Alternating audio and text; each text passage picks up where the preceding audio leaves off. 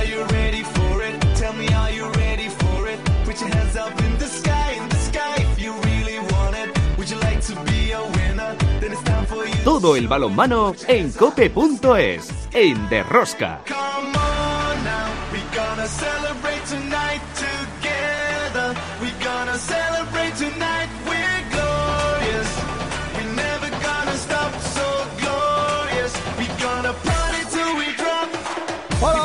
estamos aquí otra semana más con todos vosotros. ¿Qué tal estáis todos? Amantes del balonmano, seguidores de Rosca. Regresó la Liga Sobal y encaramos su recta final. En la lucha por los puestos, por las plazas europeas, la pelea es tremenda, con un Granoller que flojea y sus perseguidores le acortan las distancias. Por abajo, el Sinfín lleva una buena racha y coge cada día más aire ante los equipos que luchan por el descenso, como Cisne, Atlético Valladolid, Guadalajara, Cangas o Benidorm, que siguen dando sorpresas ante los grandes.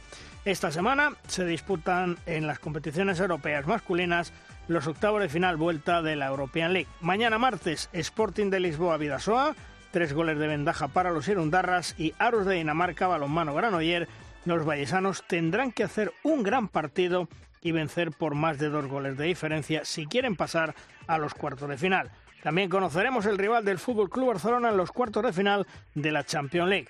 En la división de honor femenina, la lucha por los puestos de playoff es brutal y el balonmano Granoller lo ha puesto todo patas para arriba. En las competiciones europeas se jugaron las semifinales vueltas de la European Cup, Atlético Guardes 23, Balonmano Elche 18. Las gallegas jugarán por primera vez en su historia una final europea. Otra semana más, como veis, tenemos muchas cosas que contaros. Os recomiendo, no os perdáis ni un solo minuto del programa. El balonmano. ¡A tope con la cope! ¡Empezamos! En el control de sonido Rafa Nieto, en la producción del programa Belén Díaz de Arce al frente de toda esta maravillosa y generosa familia apasionada del mundo del balonmano, Luis Malvar. En Cope Valladolid, como cada semana, Juan Carlos Amón. Hola, Juan Carlos. ¿Qué tal? Muy buenas. ¿Qué tal ha ido el cambio de hora? ¿Lo habéis notado o no lo habéis notado? Yo sí, esta vez sí. Yo no sé vosotros si la habéis notado o no la habéis notado. Sí, pues fíjate. Eso es la edad.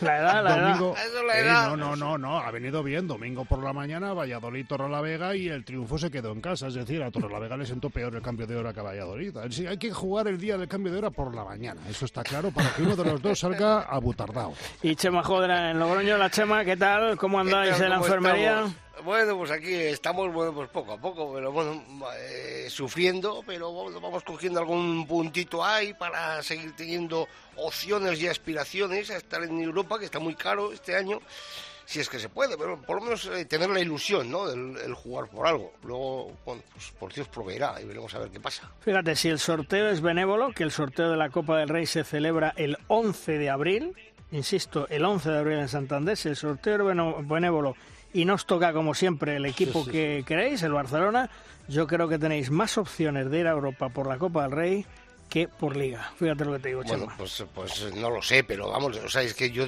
habiendo un sorteo de por medio, o sea, luego, igual no, ¿eh? Pero habiendo un sorteo de por medio y viendo los antecedentes de los últimos años, no del último sorteo ni del anterior, no, no, de los últimos años, pues lógicamente no puedo pensar eh, que no me va a coincidir con el Barcelona. O sea, Yo tengo el pálpito no lo- de que, yo Sí, tengo sí, el pálpito vamos, de que al Atlético Valladolid esta vez le toca al Barça. Bueno, pues vamos a salir de dudas el día 11 en ese sorteo de los cuartos de final de la Copa Rey. De momento nosotros nos vamos, como siempre, a hacer el análisis de la jornada. Si quieres conocer toda la actualidad del mundo del balonmano, descárgate de Rosca en cope.es.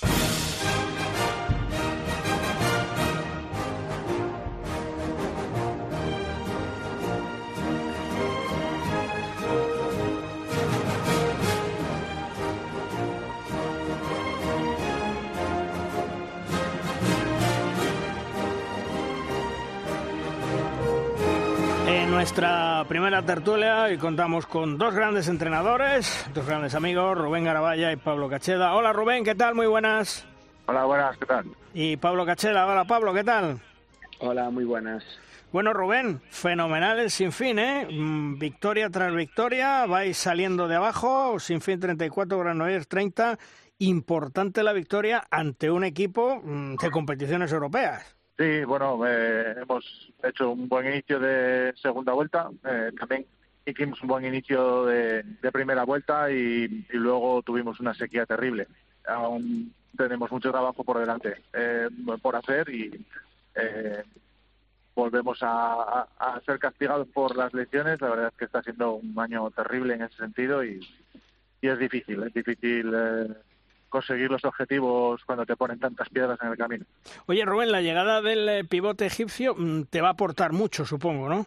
Sí, me va a dar sobre todo eh, sí, la y en el pivote, ¿no? Es, va a aportar desde el principio en, en puestos que, que eh, sobre en los que hemos eh, sufrido mucha carga de, de, trabajo, muchos minutos. Eh, eh, hemos tenido partidos en los que nos ha costado llegar al final del partido porque había jugadores que llevaban mucha carga eh, de minutos durante durante lo que llevamos de temporada. En ese sentido, pues nos va a ayudar mucho.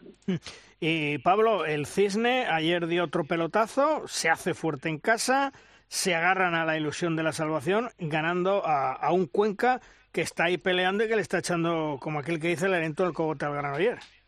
Sí, sí, la verdad que bueno, una victoria yo creo que muy importante porque además eh, bueno, no terminan de, conseguir así una racha positiva y, bueno, creo que, que, esto pues les puede dar pie, porque además, si no me equivoco, esta semana eh, viajan a, a, Huesca, que también es un partido de esos de, zona baja, y, por lo tanto a ver si, si con esa confianza de, de la victoria pues eh, consiguen sumar un par de partidos seguidos eh, ganados que, que, les vendrá muy bien para la confianza y para la clasificación, por supuesto. Eh, Rubén, el Granoller eh, lleva cuatro derrotas consecutivas en Europa, en la Liga. Eh, ¿Cómo le ves de cara al partido de vuelta que es mañana en Dinamarca con, con el Arus? Eh, ¿Crees que puede remontar o, o cómo les viste tú el otro día? ¿Cómo les viste el viernes? Bueno, se vieron dos caras, ¿no?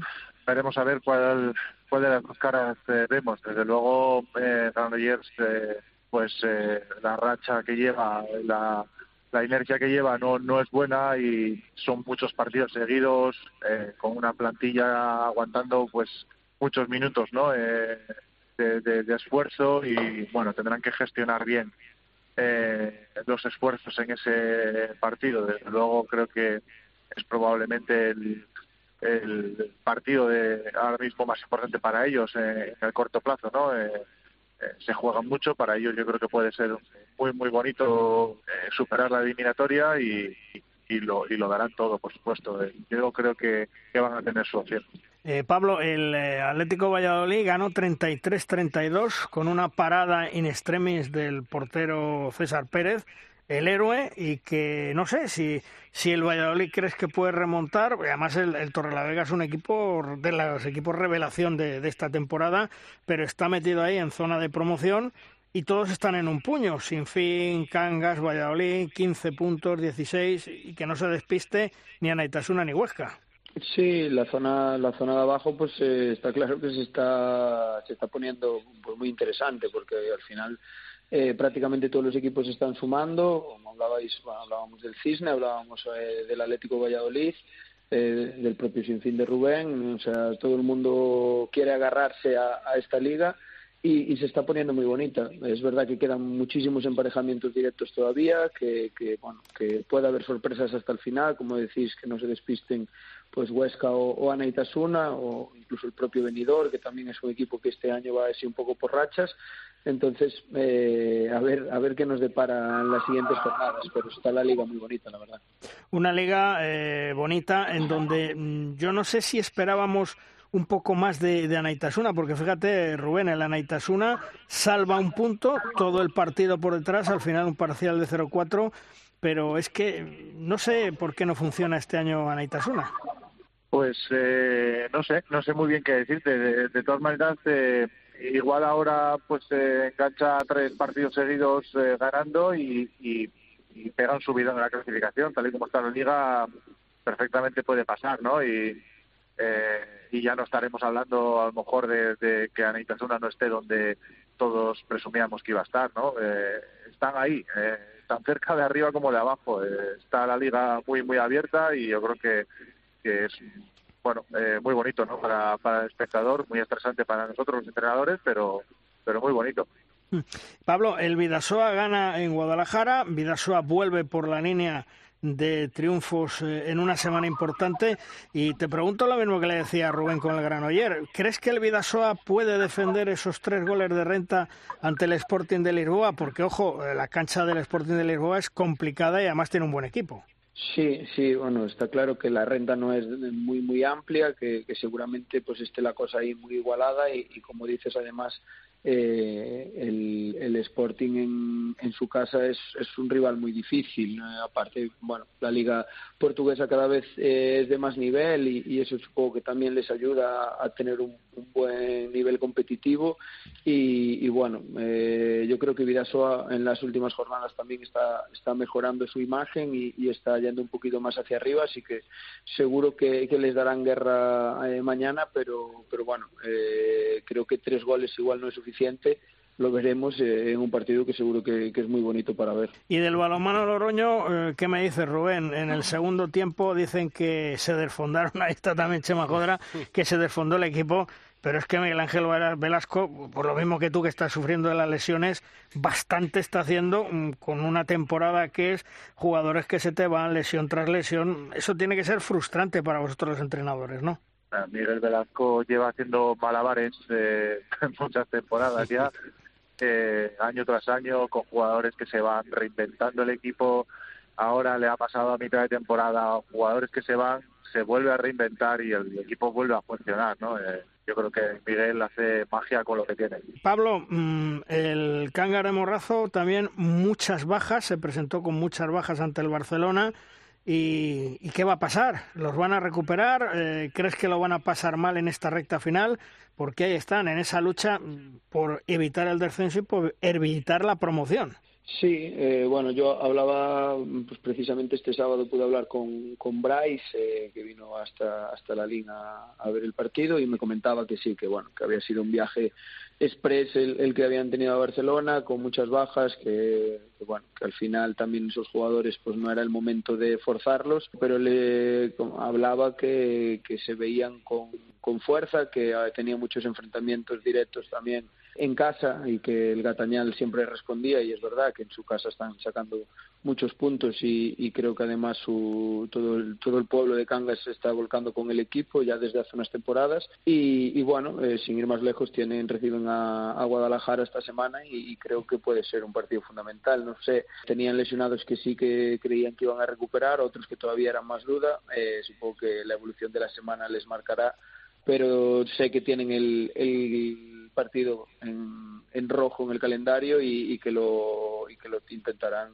sacar mm, pues como se suele decir por lo civil o por lo criminal mm. eh, Rubén, quedan nueve jornadas para terminar la Liga Sobal. Los entrenadores, me imagino que a principio de temporada echáis unas cuentas, ahora echáis otras. Eh, ¿Qué cuentas tienes tú echadas que puede pasar por abajo? ¿O, o prefieres ir partido a partido, como decía el gran Juan Carlos Pastor? Eh, ahora mismo es, eh, yo creo que aventurarse demasiado, ¿no? Lo que puede ocurrir. Está esta liga tan loca, tan abierta, que, puede ocurrir cualquier cosa. Lo importante es centrarse en, en, cada partido porque realmente ya se ha demostrado de sobra que, que que hay que pelear cada partido porque nunca sabes dónde puedes ganar los puntos. Mm. La verdad es que puede pasar cualquier cosa, tanto por arriba como por abajo, en, en esta Liga Sobal que está muy, muy igualada. Y lo dicho, vamos a esperar esas nueve jornadas que restan para ver qué es lo que va a suceder en esta liga de la temporada 22-23. Rubén, gracias por estar con nosotros un día más. Un fuerte abrazo. Un abrazo. Y también, Pablo, gracias por estar con nosotros. Hasta otro día. Gracias. Gracias a vosotros. Un abrazo.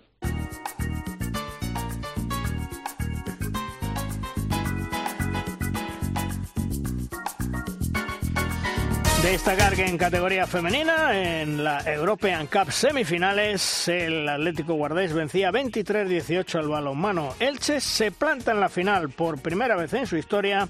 Las gallegas muy contentas y se van a enfrentar a un equipo turco. Al Atalya, el equipo turco que perdió de 6, ganó de 7 en Eslovaquia y va a ser el rival que tendrá enfrente el conjunto español.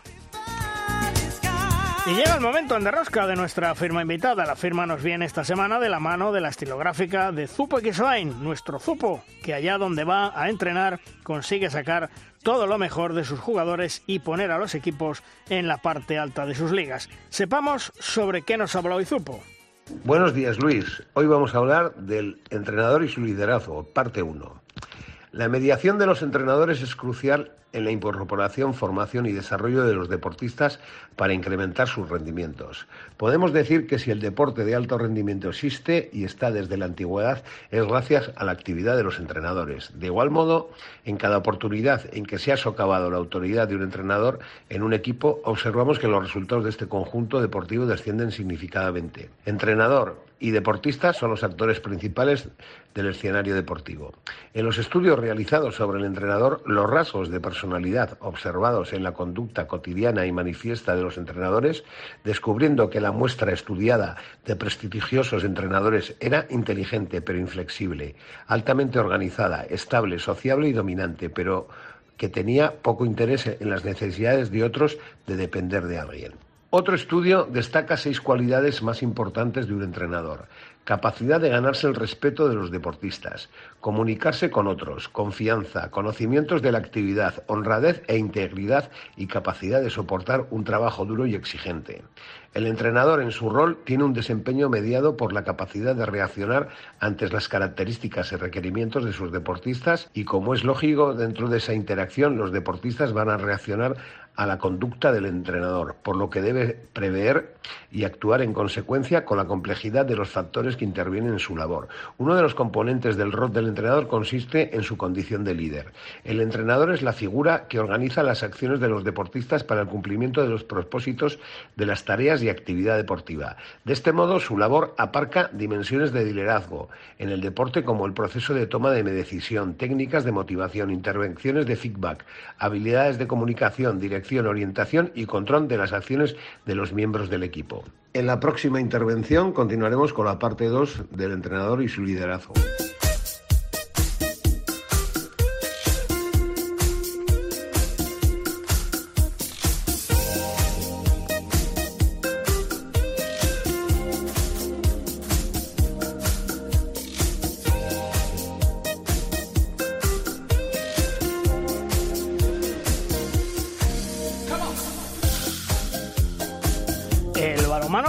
Esta temporada está pasando, yo diría que un auténtico calvario entre lesiones, jugadores que se han marchado en mitad de la temporada. Evidentemente eso rompe todos los esquemas de cualquier entrenador y es lo que creo que le ha pasado a Miguel Ángel Velasco, aunque reinventa una vez tras otro el equipo del balonmano Logroño. La parte positiva, que Velasco ejerce como ayudante de Chema Rodríguez en la selección de Hungría y eso le enriquece profesionalmente. De todo ello vamos a hablar con Velasco. Hola Miguel Ángel, ¿qué tal? Muy buenas. Hola, muy buenas. Bueno, una temporada muy regular, justificado, aunque yo creo que esperabas más si las lesiones te lo hubieran permitido, ¿no? Bueno, nunca sabes, ¿no? Eh, al final, eh, como bien has dicho, ¿no? Las lesiones, eh, las marchas inesperadas, bueno, pues te pueden condicionar, pero pero eso no quita para, bueno, pues por haber sido un poco un poco más regulares, ¿no? Pero pero bueno, sí es cierto que, que si nosotros estamos irregulares lo está todo, todo el mundo, ¿no? Porque porque según está la liga y yo creo que, que ya no es un tema de regularidad, sino que es un tema de, de igualdad más que nada. Sí, pero Miguel Ángel, yo no sé si tenéis un gafe o qué, pero yo creo que has llegado a tener en otras temporadas tantas lesiones como esta? Mm, bueno, no lo sé, no realmente no lo sé. Eh, sí es cierto que, que, bueno, pues cuando tienes una lesión como la de Oleg, que bueno, pues al final estás ocho o nueve meses fuera de, los terrenos de juego, pues te condiciona mucho. Veníamos arrastrando lesiones de, de, la temporada anterior, de larga duración, bueno, pues que han hecho que, que, jugadores importantes no participaran casi hasta, hasta, hasta la segunda vuelta. Pero luego yo creo que hemos tenido lo que puede tener cualquier equipo, ¿no? Pero si a eso le sumas que de repente eh, tres jugadores muy importantes, bueno, pues eh, llegan y, se los llevan, pues lógicamente eso sí que te hace daño. ¿no? Porque te iba a decir, la marcha de Serradilla a mitad de la temporada, me imagino que te ha roto muchos planes, aparte de los otros dos que se te han ido. Sí, bueno, pues al final Serradilla es el que te va también un poco la estabilidad de, de la defensa, ¿no? Del ataque-defensa. Eh, lo hemos perdido y, y bueno, y, y, yo creo que también nos ha hecho mucho daño la marcha de Mamadou, ¿no? Estaba haciendo una primera vuelta espectacular, era el máximo goleador del equipo y, y bueno, eh, pero también es cierto que bueno, pues eso ha hecho que, jugadores que a lo mejor estaban teniendo menos protagonismo, pero que, pues, que estaban entrenando a buen nivel y que, que yo creo que iba, estaban tirando para arriba, pero no tenían ese protagonismo por, por el hecho de estar, de estar estos otros jugadores, bueno, pues luego ha hecho que, que se destaparan y que, y que nos estén aportando y, y lo que y lo están haciendo realmente bien, ¿no? como es, como es por ejemplo Juan Palomino o, bueno también eh, la incorporación de, de Luciano Silva de, del Benfica no esa cesión pues que también nos está nos está aportando no entonces en ese aspecto eh, bueno, pues sí que es verdad que, lógicamente echamos de menos a los que se han ido, pero lo, los que están y los que estaban tapados, pues yo creo que han dado ese paso adelante.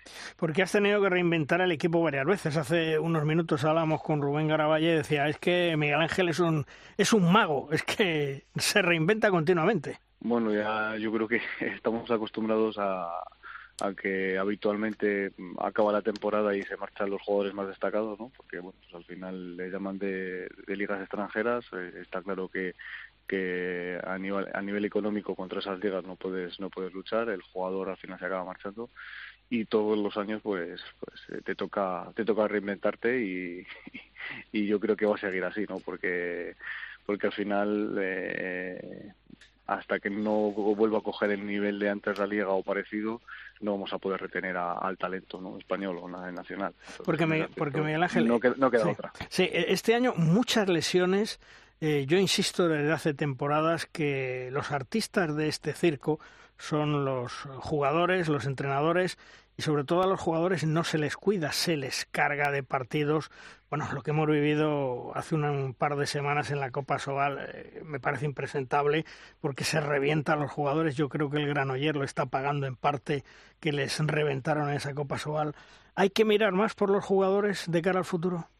Sí, bueno, yo creo que a mí si esta pregunta me la haces hace tres años te habría respondido lo mismo, ¿no? Y yo creo que sí. Al final eh, no hacemos más que cargar los calendarios y, y, meter más competiciones, competiciones donde que se juegan eh, donde antes no, no, se jugaban y se acaba en junio.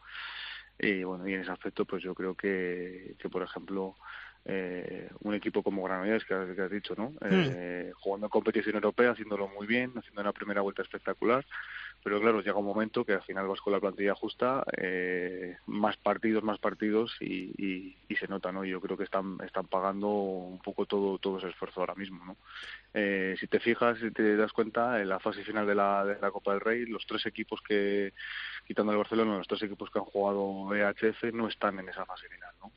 Y eso bueno pues yo creo que también es fruto de que al final desgasta tanto la competición europea que, que en ese aspecto pues pues yo creo que lo pagan ¿no? y luego eh, lo que no puede ser es que equipos que jueguen los martes les pongamos partidos domingos o los partidos en viernes eh, no les dé tiempo a descansar a recuperar viajes para arriba para abajo y eso yo creo que al final el jugador lo paga Totalmente, toda, toda la razón tienes. Oye, ¿y, ¿y, la Copa del Rey va a ser vuestro gran objetivo o todavía sueñas con entrar a Europa por Liga? Yo le decía antes a Chema Jodra, que, que nos está escuchando, que yo creo que tenéis eh, más opciones de entrar por la Copa del Rey siempre y cuando no os toque el rival el que siempre os toca, eh, el Barcelona, que lo tenéis ahí abonado.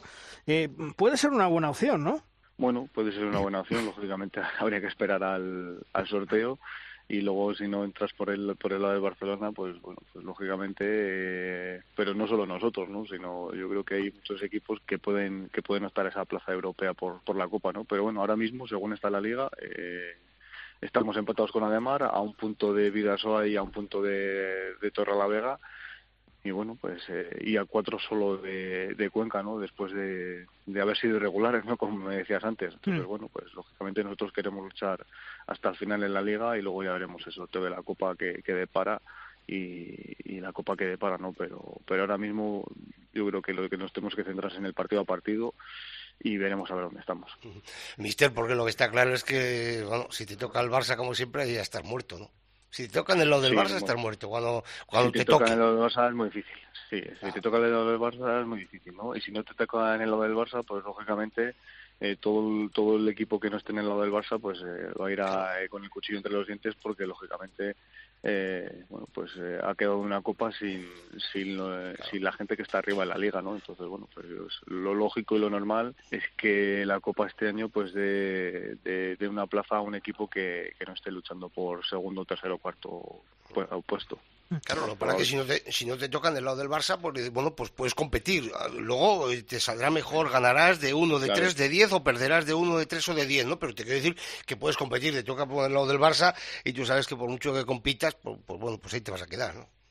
Es muy difícil, ¿no? Al final, bueno, y, y, puedes competir y a lo mejor un día, pues alguien le da una sorpresa, ¿no? Pero, pero si le das una sorpresa al Barcelona, yo creo que, que lo, lo, suyo sería dársela en una final, ¿no? No en una semifinal, en los cuartos, que luego a lo mejor eh, el, desgaste es tanto que llegas y luego no y luego no ganas, ¿no? O sea que que, es, difícil, Oye, pero, pero hola Velasco, ¿qué tal? Soy Amón desde Valladolid, buenos días. Muy buenas. Eh, yo quería hacer una reflexión sobre eh, tu respuesta anterior, lo de los equipos que mm, fuera de las opciones de hacer algo en la liga pueden buscar el camino de Europa a través de la Copa. Imagínate Valladolid ahora mismo, que podría darse el caso de le toca camino expedito, tiene suerte, hace buenos partidos y se puede meter en un berenjenal europeo la temporada que viene, pero los jugadores en tres días son capaces de cambiar la mentalidad de me estoy quemando en liga, pero puedo hacer algo grande en Copa? ¿No, no será un poco eh, fatigar mentalmente a una plantilla con dos objetivos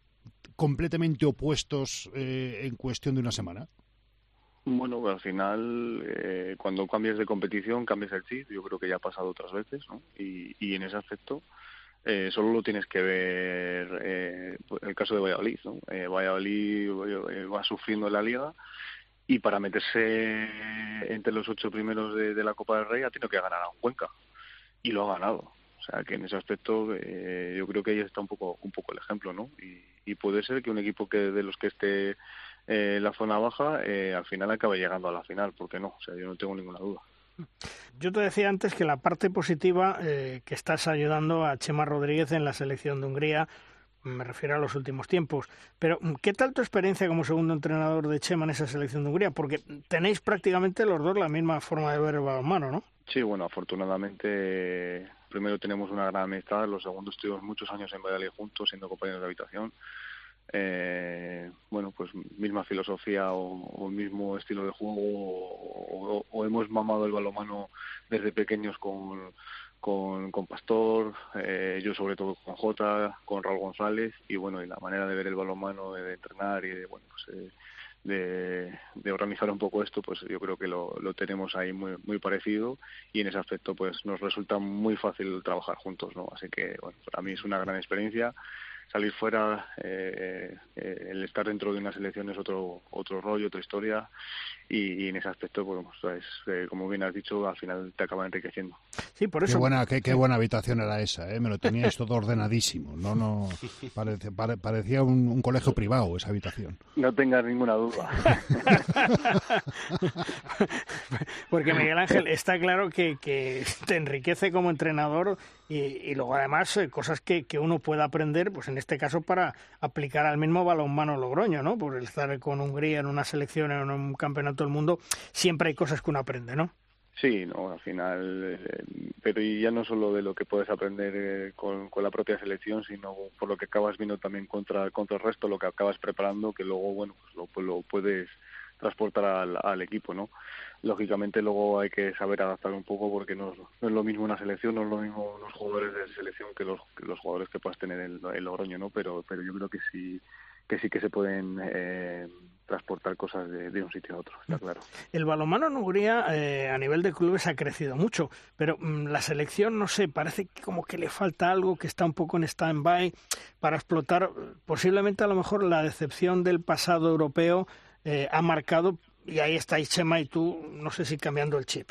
Bueno, es complicado, ¿no? Es complicado cambiar el chip eh, desde fuera. Ahora Chema ya se va a dedicar a tiempo completo para, para estar allí, ¿no? Y lógicamente, bueno, pues eh, yo creo que falta también un poco de trabajo de, de base, eh, eh, bueno, pues de que vayan saliendo jugadores importantes.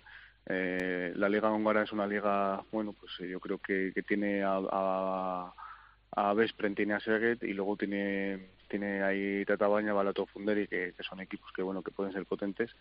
Y el resto pues, son equipos más flojos no lo pasa que el problema que tiene esa liga es que bueno pues, eh, goza de, de, buena salud de, a la gente joven se la paga muy bien es muy difícil que salgan al, al extranjero y, y, en ese aspecto pues yo creo que no les hace crecer no eh, sobre todo a ciertos jugadores. Y bueno y en ese aspecto pues, pues bueno a ver si con la llegada de Chema le, da una vuelta y, y, y, es capaz de bueno pues de que, de que tire para arriba todo. Mm.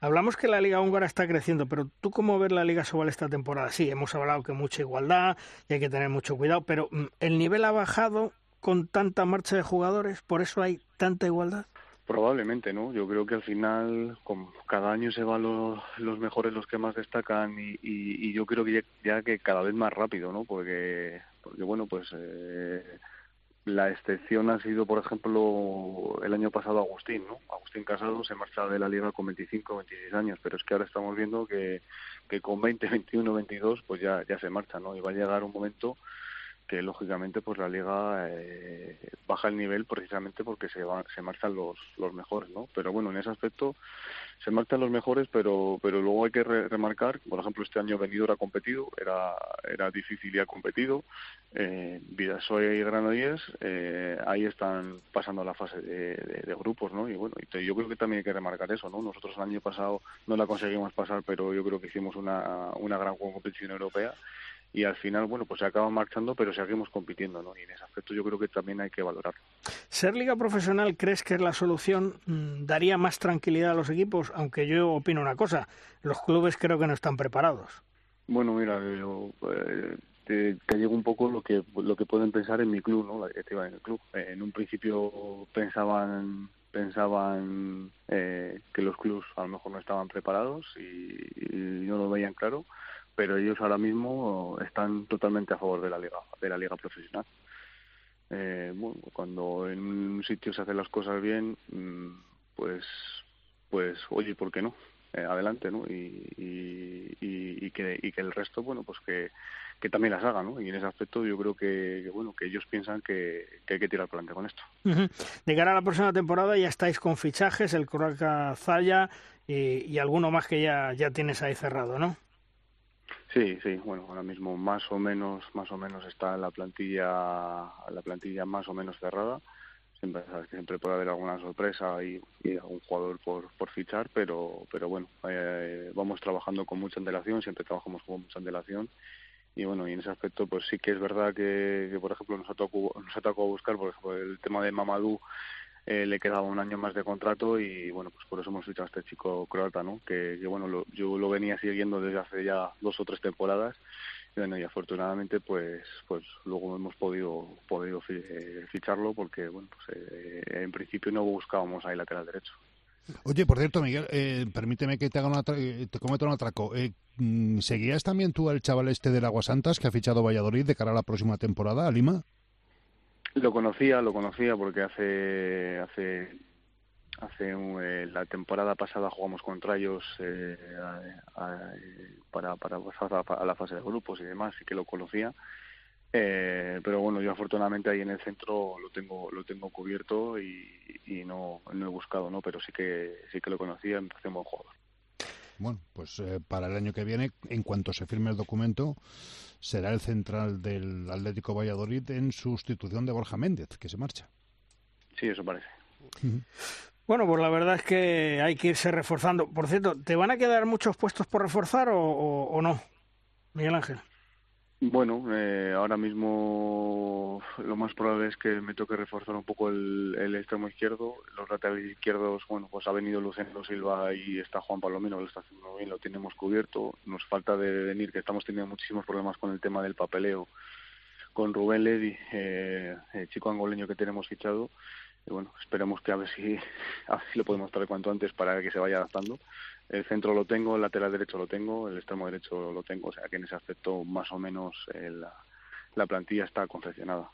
Bueno, pues a ver si hay suerte ahora, y se te recuperan, veces, ¿eh? No, te decía, te decía Miguel Ángel que, que muchas veces, que a pesar de, lo que tengas que venir, que muchas veces el problema lo tienes en, los entrenamientos, ¿no? Porque fíjate, has tenido esta temporada unos cuantos partidos que ibas muy bien, llegaban los, tenías los partidos muy bien, pero al final eh, se baja el pistón porque, porque no se llega, ¿no? O sea, es decir, mm, falta entrenamientos quizá de más calidad porque falta personal eh, y después en los entrenamientos, claro, o sea, en los partidos eh, llegas físicamente muy justo, ¿no? En partidos muy exigentes, ¿no? Sí, bueno, a ver, eh, el inicio de la segunda vuelta ha sido ha sido complicado para nosotros por ese aspecto, ¿no? Con, todas las marchas, las lesiones, pues no nos daba para, para entrenar, para hacer 6 contra 6, para hacer dos campos con, con calidad y en ese aspecto pues sí que nos ha faltado nos ha faltado ese pozo de, de poder entrenar eh, hacer un entrenamiento de calidad de hora y media y de, y de que luego eso se note en los partidos no por, ejemplo el partido de Granollers que jugamos allí pues llegamos con el gancho no como digo yo llegamos muy justos lo que pasa que Granollers yo creo que estaba más reventado que nosotros no y luego bueno pues ha llegado Luciano hemos recuperado eh, lesionados y ahora sí que estamos yo creo que entrenando con mucha más calidad y yo creo que eso también se nota en, en los partidos.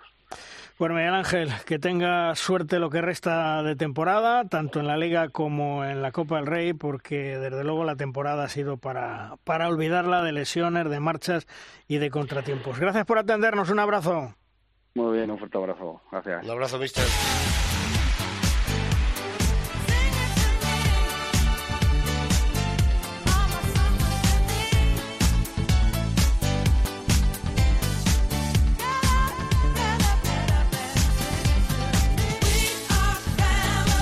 La selección española femenina, las guerreras, tienen en las próximas semanas una cita fundamental de cara al futuro. Los partidos de clasificación para el Mundial 2023 en su eliminatoria frente a Austria. Para ello, José Ignacio Prades ha convocado a 18 jugadoras y entre ellas una jugadora con mucha experiencia y que regresa a la selección. Marta López, una Marta que está realizando una muy buena temporada en Rumanía con su club, el Rapid Bucaresti. Hola Marta, ¿qué tal? Muy buenas. Hola, buenas, ¿qué tal? Bueno, oye, contenta, con ilusión, tu vuelta a la selección después de mucho tiempo, me imagino, ¿verdad? Hombre, la verdad es que sí, estoy muy muy contenta de, de estar de nuevo con las guerreras y de y de poder participar en esta en esta clasificación que, que puede darle pues eso, un pase importante a, a de cara a, cositas ¿no? que se vienen en, un futuro no muy no muy lejano. Hmm. Porque de tus 132 internacionalidades que llevas, yo creo que lo peor fue perderte el, el Mundial de España. Eso fue una auténtica pena con tu lesión, ¿no? Pues sí, al final, bueno, hay que saber también que veníamos de un periodo bastante complicado en el que, pues, bueno, entre pandemia, eh, preparación de cara a los Juegos Olímpicos, eh, unos calendarios bastante raros y quizá demasiado intensos, pues al final las, las lesiones también vienen y pues sí fue una pena tener que perderme ese mundial que me hacía especial ilusión y creo que venía en ese momento con una buena, con muy buena sensación. Pero bueno, las cosas pasan por algo y se ha trabajado para volver a, a o he trabajado para volver a la selección y, de momento parece que un pasito he podido conseguir.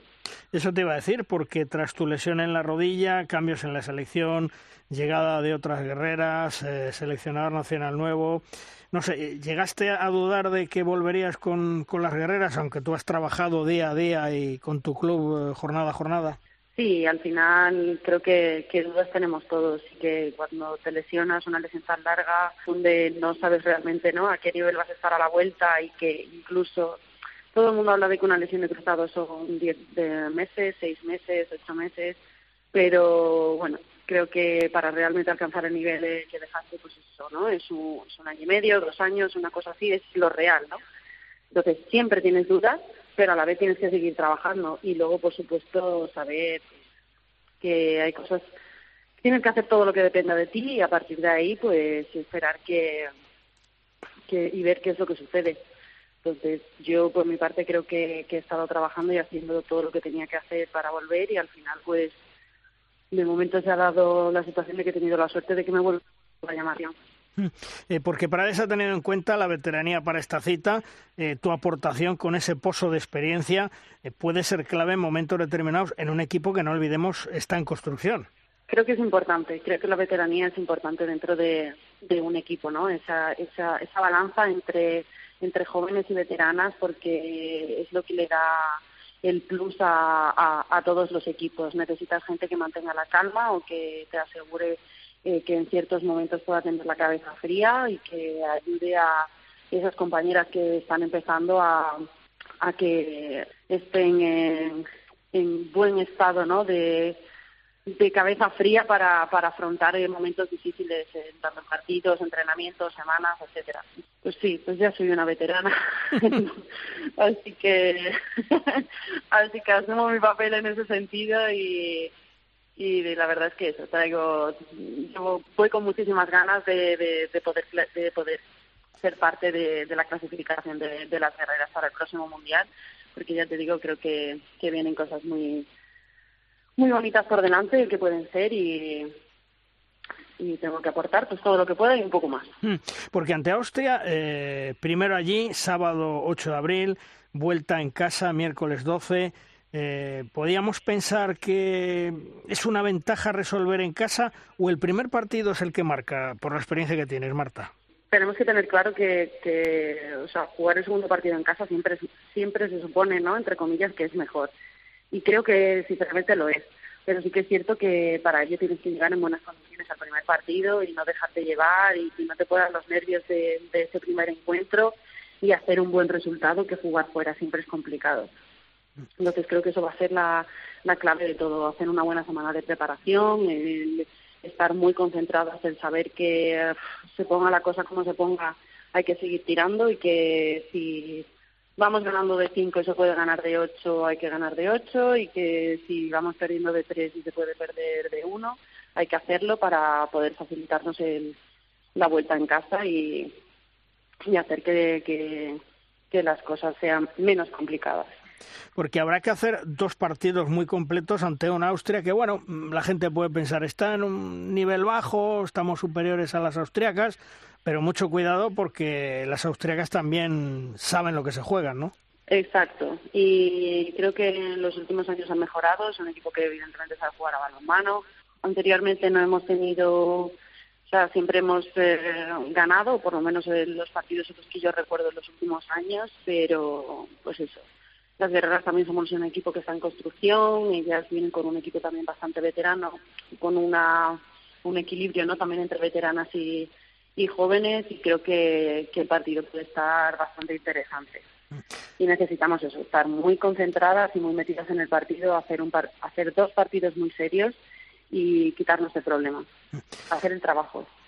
Marta, eh, contenta en Rumanía, supongo, una buena temporada que estás haciendo, eh, os habéis metido ayer en cuartos de final ante Vipers, que os va a tocar, y una remontada increíble ante, ante Krim, de esas que no se olvidan, ¿no? La verdad que sí, que la temporada, aunque esté habiendo muchos altibajos, porque el equipo también está en construcción, ha llegado a, a Champions League quizá un poco antes de lo previsto, porque el año pasado hicieron una temporada muy grande, pero igualmente pues eh, se ha repuesto, eh, nos hemos clasificado, la atmósfera es increíble aquí, tenemos unos fans increíbles que nos ayudaron muchísimo a, también a, hacer esa remontada ayer y, y pues el club sigue haciendo historia y y nosotras pues agradecidas de también ser parte de ello y poder ayudar.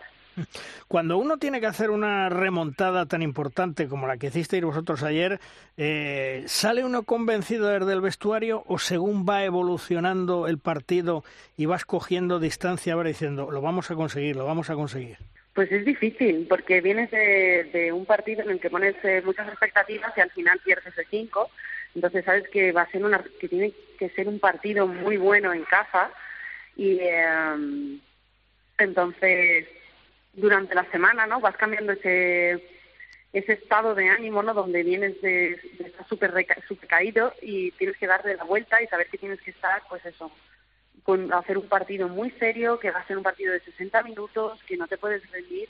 Entonces, no es que venga del vestuario, viene de días antes que, que te convences a ti misma y te obligas a darle la vuelta y saber que tienes que pelear porque pues eso, pues son unos cuartos de Champions o sea lo que sea, tienes que ganar ese partido y lo tienes que ganar de más de seis, o sea que, que viene ya viene de largo, es un trabajo que vas haciendo durante toda la semana con las compañeras y tú sola en casa para poder estar preparada para ese momento. Mm. De cara a la próxima temporada, creo que llegan más jugadoras eh, a la Liga Rumana. Por ejemplo, Lara llega con vosotras, ¿no? Sí, Lara ya está firmada con el equipo, así que será parte del Rapid de Bucarest la, la próxima temporada y pues aquí estaremos todas juntas. Bueno, porque, porque tú sigues teniendo contrato con ellos, ¿no? ¿Cuánto te queda? Eh, pues en la temporada que viene eh, hemos firmado este año todas las eh, españolas, excepto Jennifer, pero pues eso, en la temporada que viene de momento seguiremos aquí. Bueno, ¿y, y os sorprendió mucho el cese de, de Carlos Viver a las jugadoras españolas? Bueno, creo que es una pregunta complicada. Sí. Pero ya sabemos cómo se. Sí, creo que, que sí lo es. Eh, ya sabemos cómo son. Eh, cómo es eh, cualquier tema de deporte. Al final tienes buenos y malos resultados. Creo que. Que, que eso al final no, no depende de nosotras y fue una decisión de, de la directiva y no puedo, no puedo decir nada más. Carlos ha hecho un muy buen trabajo en este equipo y, evidentemente todas, eh, todas las jugadoras que estamos aquí también estamos muy agradecidas de, del trabajo que ha hecho durante, durante todo este tiempo. Bueno, y cuéntame, ¿echas mucho de menos eh, tu Málaga? Me imagino que sí. Eh, ¿Te mandan jamoncito, cositas para que no tengas tanta morriña como aquel que dice o no? Pues antes lo hacía más, antes sí que recibía algún paquetito, cuando iba eh, volvía con la maletita bastante llena, pero bueno, ya me voy acostumbrando y además es que si no, de la que los, de la que subo cosas, o sea, no paro de zampar y no me lo puedo permitir. pero bueno, sí, la verdad que tengo que decir que he hecho mucho de menos estar en, estar en casa. Ahora, este fin de semana, el próximo fin de semana, antes de concentrarme con la selección, podré ir a casa y estar con, con la familia y mis amigos, que también de vez en cuando es muy necesario. Y, pero bueno, también estoy muy acostumbrada ya a estar fuera, llevo 14 años fuera de Málaga, entonces eh, creo que lo disfruto más cuando voy a casa porque es como mi momento de, relax y de, y de vacaciones. Porque dime una cosa, en, en España y en Francia se come mejor que en Rumanía, ¿verdad? yo, yo es que he sido buen comer, entonces yo disfruto en todos lados y me gusta cocinar. Entonces, algo que, que, que mi estancia, esté donde esté, sea satisfactoria a, nivel estomacal. o sea, que no tenga ningún problema, busco siempre una solución. Pero sí que tiene buena, sí que tiene buena comida, ¿eh? Sí que tiene buena comida y, y sí que es cierto que como en España ningún sitio, pero no puedo decir que, que en Rumanía haya comido, haya comido mal. A veces sí, a veces sí, bueno. pero no siempre. Bueno, pero lo importante es eso, que como tú bien dices, en España se come mejor que en ningún sitio del mundo. Y supongo que lo hablaréis entre vosotras todas las españolas, que cada vez estáis más en el Rapid de Bucaresti.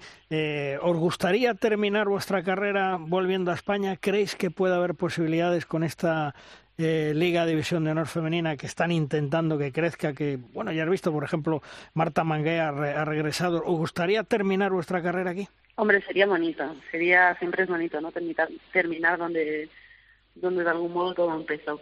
Las posibilidades, claro que hay, o sea, nunca, nunca se puede decir nunca y, y ya veremos lo que nos depara el futuro, qué es lo que nos apetece, qué es lo que eh, aparece en nuestras carreras deportivas y, las decisiones que tomamos. Ahora mismo pues tenemos que vivir eh, pues esta experiencia, el poder seguir jugando Champions, el poder seguir compitiendo y luego pues quizá un poquito más adelante en un futuro medio corto plazo pues que yo personalmente no no me quedan muchas temporadas pues plantearme de que por qué no volver a a España a la península o a las Islas Canarias no lo sé pero sí es una cosa que tengo en mente y que y que puede ser que, que suceda.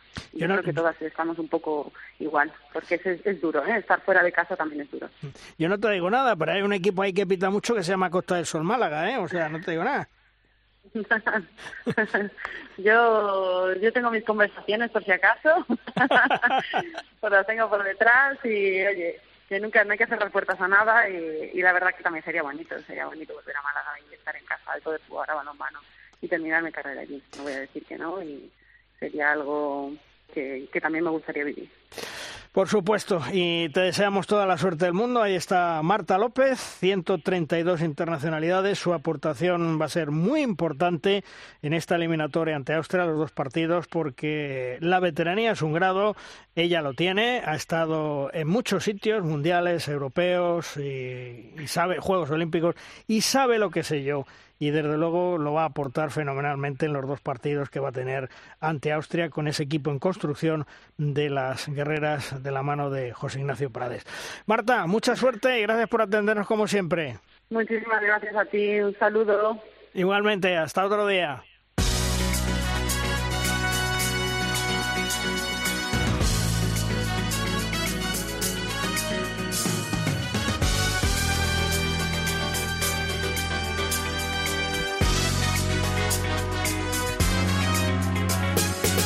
Escuchamos la música como cada semana y eso nos dice que ha llegado el momento en derrosca de nuestra sección, la pizarra de los grandes especialistas.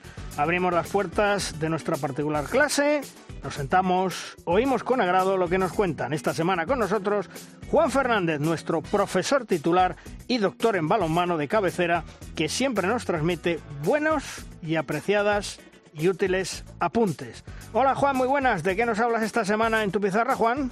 Buenos días, buenos días Luis y queridos y queridas seguidoras del programa de Rosca desde Finisterrae. ¿Se acuerdan de aquella canción cuyo estribillo tarareaban varias generaciones que decía algo así? Tres cosas hay en la vida, salud, dinero y amor. Pues bien, la traigo a colación, ya que si bien el dinero y el amor en la vida son importantes, solo la salud es crucial. Ha pasado ya más de una semana desde la finalización de la Copa Sobal, a la cual acudí a empaparme de ambiente balomanístico tan escaso por estas latitudes. Sabía de antemano que el espectáculo estaría exento de la siempre necesaria pasión, imprescindible en este deporte, ya que la sola presencia del Fútbol Club Barcelona con su superioridad manifiesta le resta enteros. Pero si aún encima no había nada en juego importante, sabía que eso iría en declive del espectáculo. Todo esto era previsible, pero lo que no me esperaba es que aquellos que tienen responsabilidad organizativa fuesen tan poco ilustrados para llegar a jugar con la salud de los deportistas. Los principios del entrenamiento son muchos y varios de ellos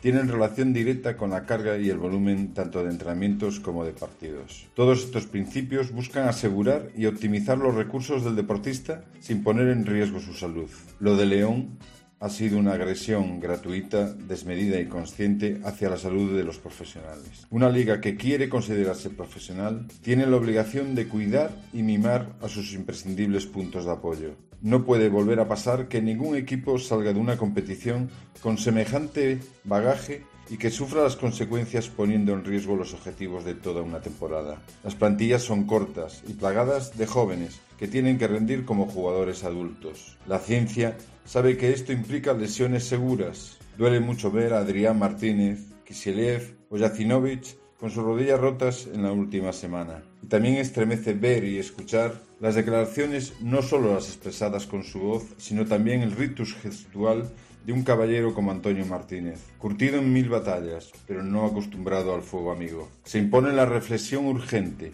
para que estos errores sean minimizados y unos cuantos miles de euros no sean más importantes que el bienestar de los protagonistas. Recuerden, tres cosas hay en la vida, salud, dinero y amor, pero solo la primera es innegociable. Gracias y feliz semana.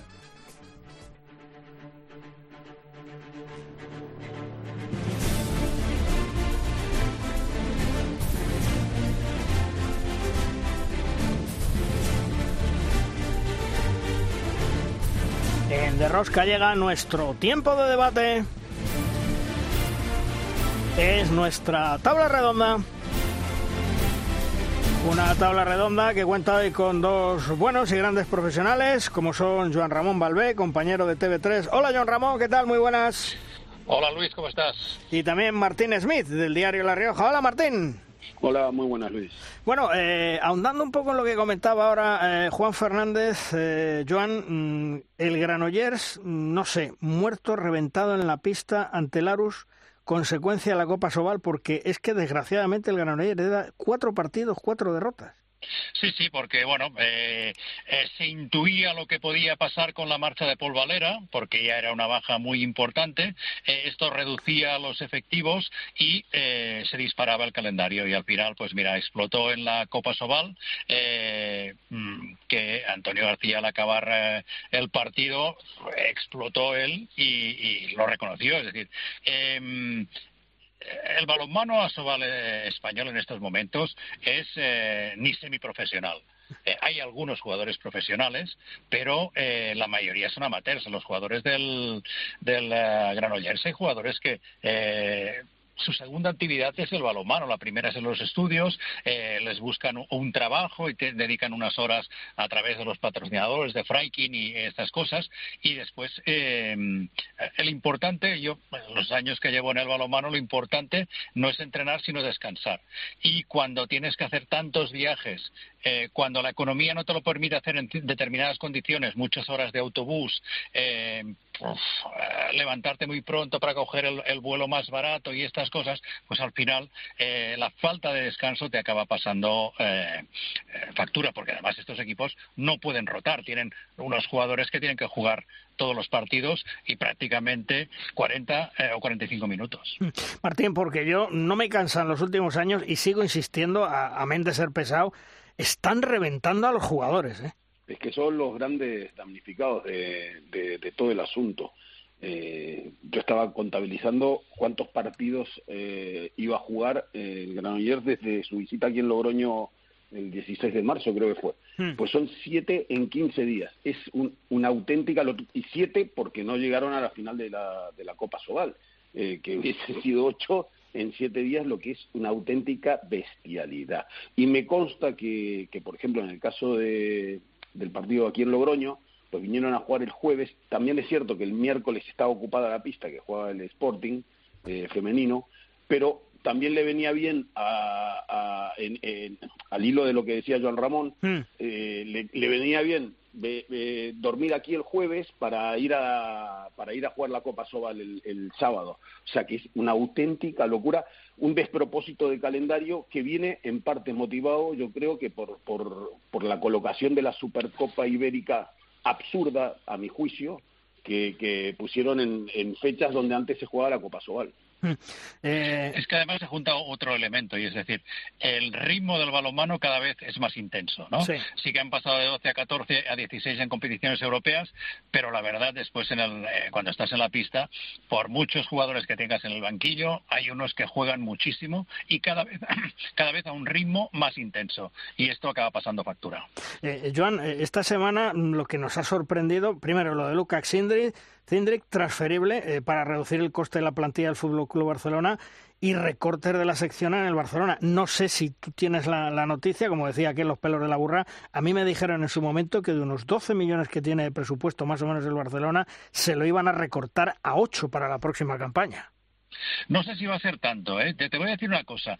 El Barça estos eh, días van a aparecer alguna noticia más, ¿no? Sí. Porque el Barça estos días, eh, yo creo que se puede explicar, no les va a saber mal, se está reuniendo en privado con la prensa, con algunos, eh, nosotros el otro día estuve comiendo con Ortega y con Joan Marín, ¿no? Y entonces, bueno, te van explicando un poco lo desde la discreción, eh, bueno, que tienen que eh, readaptarse a unos nuevos tiempos que vienen en el Barça de cara a estos próximos años.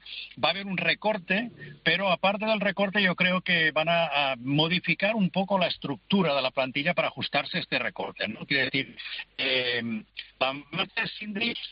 tanto yo creo por el recorte, sino por lo que en estos momentos es la urgencia más grande del Barça, que no es tampoco eh, traer a Karalech sino renovar a Gonzalo Pérez de Vargas. Eh, Gonzalo Pérez de Vargas tiene contrato para el hasta el 2025, podías pensar, vamos a estar tranquilos, pero el problema es que en el balonmano se ficha a uno o dos años vista. Eh, Gonzalo Pérez de Vargas ya tiene ofertas en este momento, no está entre los cinco mejores porteros. Eh, no, está entre los cinco mejores porteros del mundo, pero no en, en, emolumentos. No está cobrando como los cinco. Gonzalo tiene ofertas, está dispuesto a hacer alguna eh, renuncia, pero el Barça tendrá que hacer un esfuerzo muy grande para retenerlo.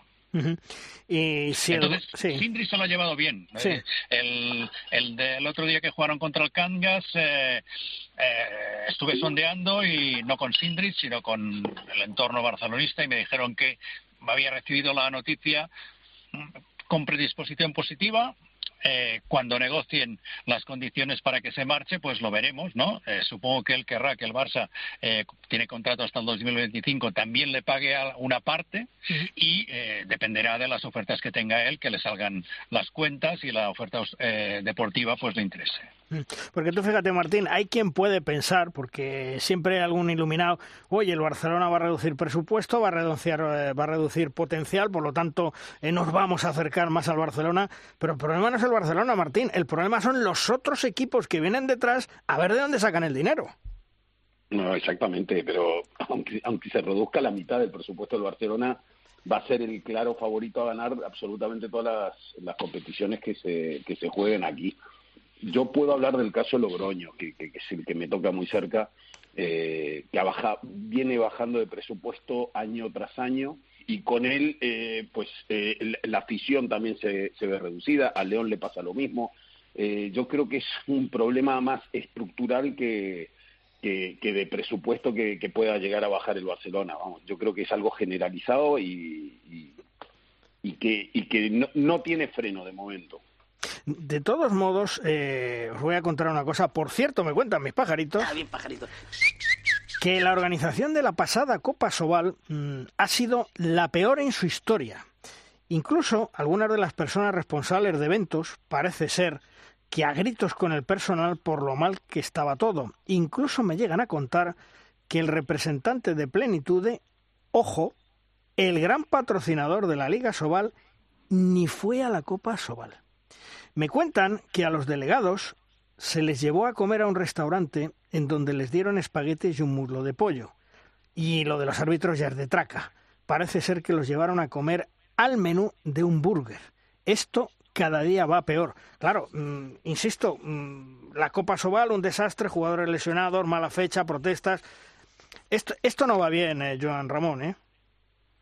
No, pero además el, mm, eh, cuando hablas con los clubes catalanes, eh, lo dan como un tema perdido el de la Soval, ¿no? Eh, bueno, nosotros vamos jugando y la Soval va haciendo sus cosas, ¿no?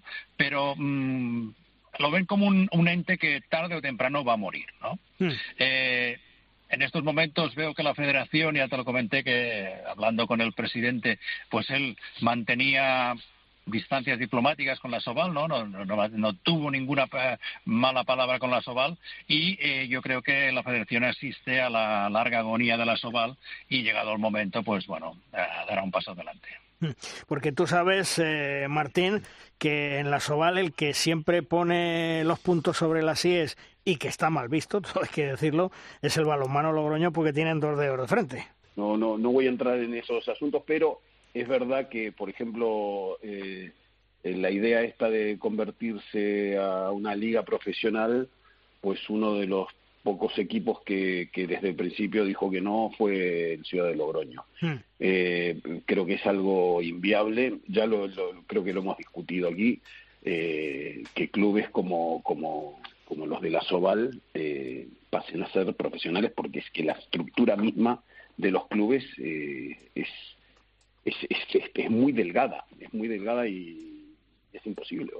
Fijaros, os voy a comentar. De todas maneras, eh, perdona Luis, eh, de todas maneras, Martín, luego escucharás eh, la entrevista de Miguel Ángel Velasco que hemos realizado hace unos minutos y ahí Miguel Ángel ha a mí me ha sorprendido, me ha sorprendido porque Miguel Ángel ha comentado que si bien es cierto que, que Logroño estaba muy a favor de, de ese cambio, parece ser que últimamente, pues algo le habrán visto y tú conoces y tú conoces bien al presidente, algo le habrá visto para parece ser que ahora pues bueno, pues le ha dado un poquito la vuelta y lo que antes lo veía en negro ahora no lo ve nada de negro, ¿eh? O sea que, vamos a ver cuál es la decisión al final del balonmano Logroño. A ver, yo creo que lo, lo que pasa es que eh, yo creo que el Ciudad de Logroño tiene las cuentas muy claras y, y están preparados para, para una auditoría, por ejemplo. O sea que yo creo que va por ahí van los tiros, vamos, que, tampoco tampoco sé muy bien el asunto de Sí, no, no, eh, Martín, hay dado en el kit de la cuestión, es decir, mis informaciones dicen que las auditorías que tienen que pasar sí o sí, aunque no les guste, y ojo a lo que voy a decir, las auditorías no las van a pasar o no las pasan a fecha de hoy 12 equipos de los 16 que hay en Asobal. Solo lo pasan Barcelona, Vidasoa, Granollers y Logroño. Exactamente. Ojo, ¿eh? y alguno, más también creo, pero eh, pero creo que creo que por ahí van, la, van los tiros, eh, Luis. Pues que, que, por cierto os voy a comentar, supongo que lo sabéis, que esta semana eh, ha habido una reunión de la Junta Directiva del Cuenca, en donde va a iniciar la conversión de Sociedad Anónima Deportiva en esa asamblea que hace, determinando, y ojo, porque es gravísimo lo de esta asamblea y lo que dice su presidente. Eh, han determinado que el modelo del club deportivo era inviable, se ha tenido que adoptar que sea una sociedad anónima deportiva, por lo tanto tienen que encontrar un comprador fiable que crea en el proyecto, que desee formar parte del mismo durante un tiempo prudencial y claro, constituirse como club deportivo requiere encontrar eh, de aquí a junio una junta directiva que estuviese dispuesta a arriesgar su propio patrimonio las posibles pérdidas del club, la cual directamente se presenta como inviable. La segunda opción que tenían y la cual se va a llevar a cabo es pasar a ser una sociedad anónima deportiva que requiere un apoyo fuerte de una empresa y eso tiene un peligro, y es que en cualquier momento pueden dejar tirado el proyecto e incluso alejarlo de, Cuenca. Pero es que eh, tampoco nos olvidemos, la baja deuda que mantiene el club, que son 200.000 euros aproximadamente, se convierte incluso en una desventaja ya que van a ser eh, muchos los compradores que podrían estar interesados. Pero lo cierto es que la Junta Directiva, y yo creo que aquí es lo más gordo que ha dicho el presidente y lo más grave, y que lo vemos todos, eh, lo cierto es que esta Junta Directiva eh, sigue sin creer que esto de la Liga Profesional beneficia a la mayoría de los clubes de la Liga, y según Gómez Cabero, esta medida hará, atención a lo que voy a decir, que haya clubes en Asobal a los que incluso les venga mejor descender y otros tantos no podrán afrontar esta nueva normativa durante más de una temporada, porque a todo esto lo que ya hemos comentado aquí, las exigencias que les han demandado, una zona VIP para 50 personas, un bar regentado por el club, leer de publicidad, mejoras en el pabellón. Bueno, eh, y en cuanto a esto último, bueno, pues también se habló el estado actual en el que se encuentra el Cuenca y que el equipo eh, no puede jugar competición europea en este pabellón. Es decir, el panorama Martín es terrible y la pérdida de subvenciones. Claro. Entendido. Eh, que, que eso, eso para, para los clubes de Asobal es eh, enviarles directamente a la ruina. Eh, no sé cuánto es el porcentaje en el caso de Ciudad Logroño, pero siempre hemos calculado entre el 60 y el 70% más o menos de, del presupuesto viene de las ayudas del gobierno riojano y del ayuntamiento de Logroño.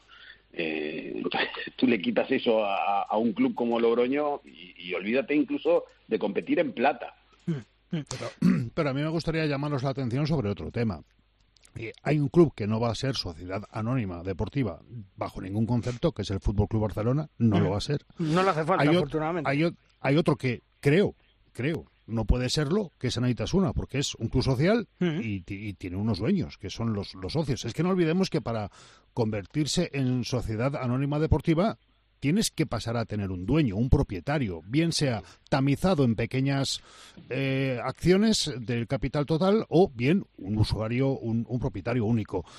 Y quien no recuerda la historia, quien no recuerda la historia está condenado a repetirla. Lo más parecido a una sociedad anónima deportiva sin ser lo que hemos tenido en España ha sido el Ciudad Real. ¿Y dónde acabó el Ciudad Real de Díaz de Mera? Sí, bueno, eh, yo te voy a decir una cosa, Joan. Mm, para ser sociedad anónima deportiva, creo que el capital para esa conversión andaría por unos 400.000 euros. Y hay otra cosa, la profesionalización supone un incremento en el presupuesto de cerca de 400.000 euros extra con todo lo que le piden. Es que, eh, te digo lo mismo, Joan, que le decía a, Martín, es que es terrible, es que yo no sé, parece que no quieren ver, y, yo siempre digo, se van al precipicio. No, no, es que ya están a punto de caer por el precipicio. No, no, mira, aquí en Cataluña este proceso, eh, eh, a pequeña escala, pero ya lo hemos tenido que hacer, ¿no? La pseudo profesionalización de todos los clubes, no, no solo del balonmano, es decir, eh, cualquier monitor de cualquier deporte en Cataluña ya tiene seguridad social y se le practica una retención del IRPF. Yo entonces estaba en el, en esa época estaba en el Club Esplugas y, y esto nos supuso en un club muy modesto, eh, solo en seguridad social un incremento de 6.000 euros. De monitores, Cuando esto lo llevas a los jugadores profesionales es eh, eh, mucho ah, más grande, es decir, es difícil. los clubes catalanes un poco ya funcionan, no, no, no sería un problema dramático eh, para el Granollers. Y en el caso del Barça decíais, no es necesario, vamos a ver si dentro de dos, o tres años eh, no el balonmano, sino todo el todo el Barça es una sociedad anónima deportiva por la situación que tienen. Y en cuanto eh, comentabas a Naitasuna, yo creo que existe una, fórmula que se ha utilizado aquí en Cataluña en algunos casos que se privatiza una sección. Es decir, cuando el Reus Deportivo de fútbol que estuvo en segunda pero es cierto, acabó desapareciendo, lo primero que hicieron fue eh, sacar al, fútbol de la estructura del club y eh, convertirlo, la sección, en una, a una entidad privada. ¿Y vosotros no pensáis que esta liga, con todo lo que estamos comentando, eh, tal vez ha retrocedido 10 años, que ya es un hecho, y que, bueno, lo que decía, ha pasado la línea ya del, del precipicio y que no sé, no sé por qué. Oh, Luis, ojalá estuviéramos en la Sobal de hace 10 años. Ojalá. Dios, ojalá. Ojalá. Ojalá. Ojalá, pero, pero el problema son los dirigentes. ¿eh? Porque antes había dirigentes que sabían dirigir, y valga la, expresión, sabían dirigir la Liga Sobal. Los que hay ahora, eh, bueno, pues cada uno va por su lado, porque claro, eh, me cuentan cosas que el propio presidente de la Liga Sobal, el señor Revuelta, hijo, ha llegado a decir en, petit comité, y fijaros que es uno de los que está ahí, que la liga profesional va a ser un fiasco. O sea, es que ellos mismos lo ven, pero siguen R que R. Creo que ahora mismo la infraestructura y el, nivel deportivo y, estructural de la actual Liga Sobal no lo hemos tenido en toda la historia de la categoría, incluso desde antes de Asobar, cuando era División de Honor de Balonmano. A mí me parece que estaba todo mucho más atado, mucho más controlado, incluso todo el mundo era mucho más consciente de hasta dónde podía llegar, que creo que ha sido el principal problema de muchas instituciones eh, deportivas en este en este actual en esta actual competición asobal que eh, ha habido equipos que se han ido quedando por el camino porque no eran conscientes de hasta dónde podían llegar y siempre quisieron dar un paso más allá. Más allá.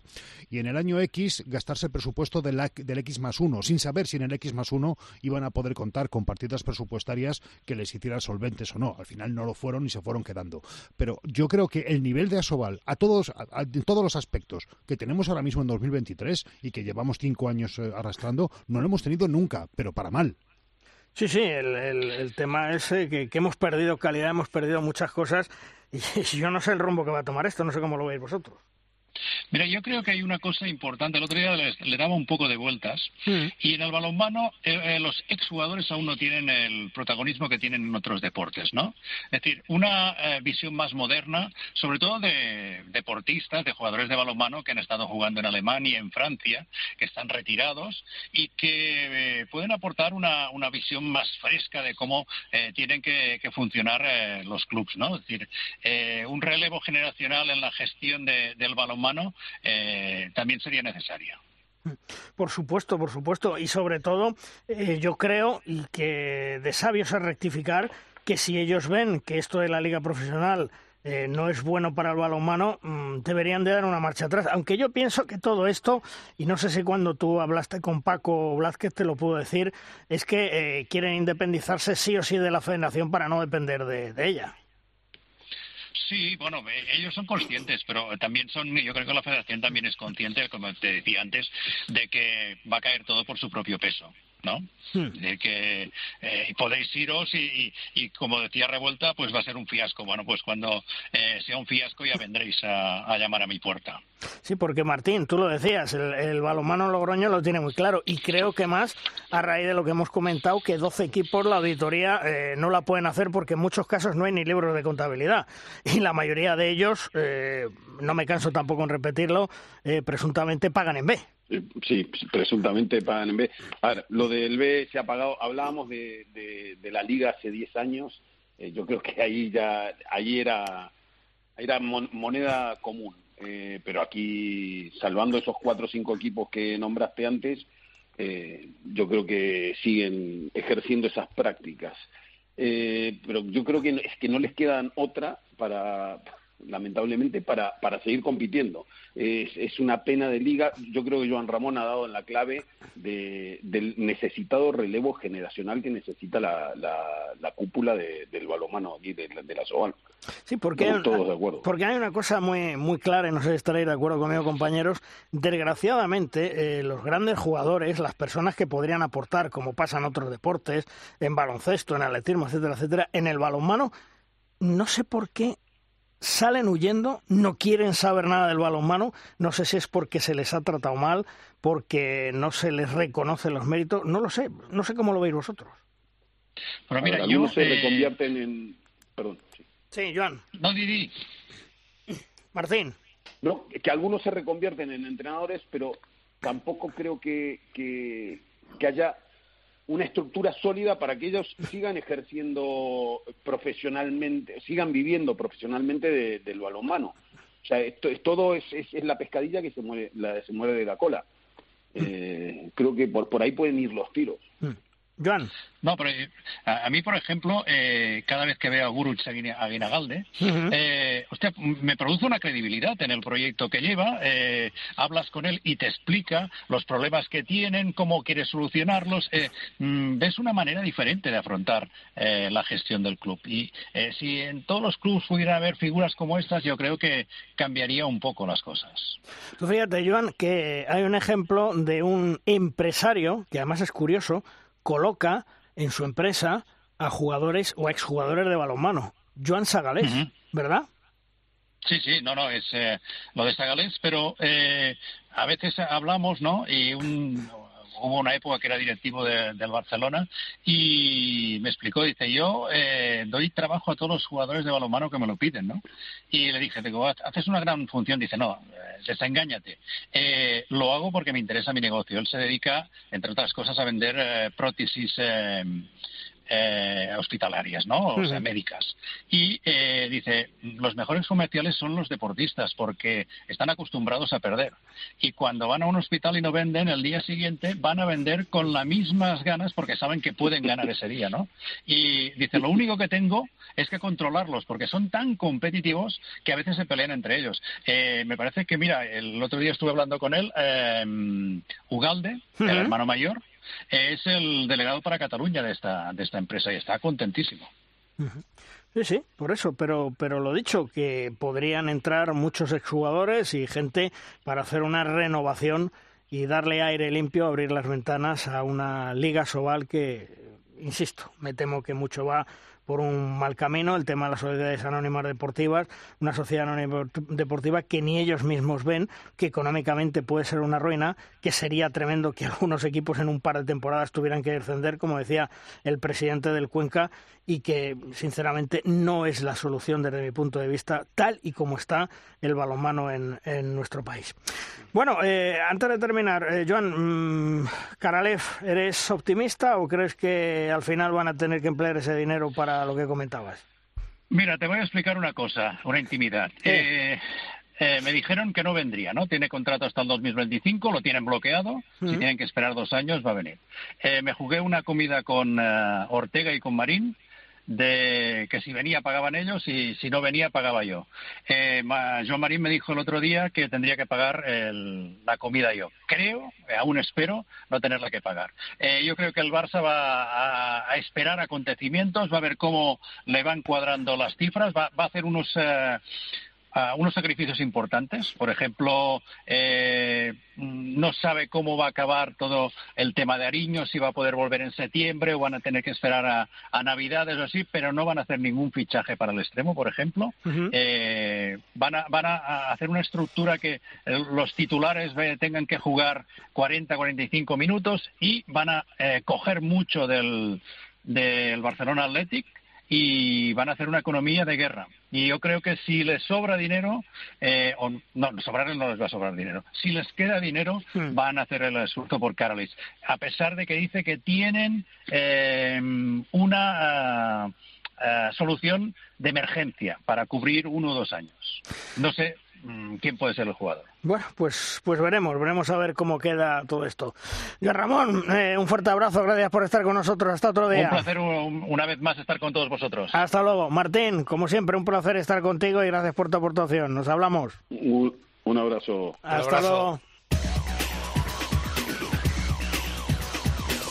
Vamos terminando programa, vamos terminando edición, como siempre, con Tomás Guas, el maestro de sus siete metros. ¡Lanza, Tomás! Malvar rosquitos los clubes de la Soval al cerca del precipicio.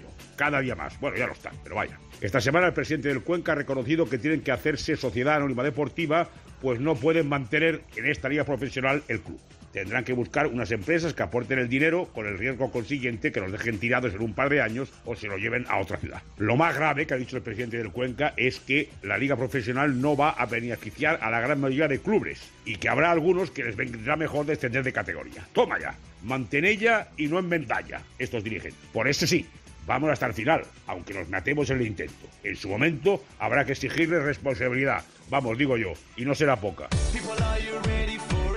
Terminamos programa, terminamos edición. Juan Carlos, hasta la semana que viene. Hasta luego, chicos. Chema, hasta la semana que viene nos oímos. Un abrazo, gracias. Y vosotros ya sabéis, la próxima semana, el próximo lunes, os esperamos aquí con todo lo que es actualidad en el mundo del deporte en Derrosca. Os contaremos todo lo que es actualidad.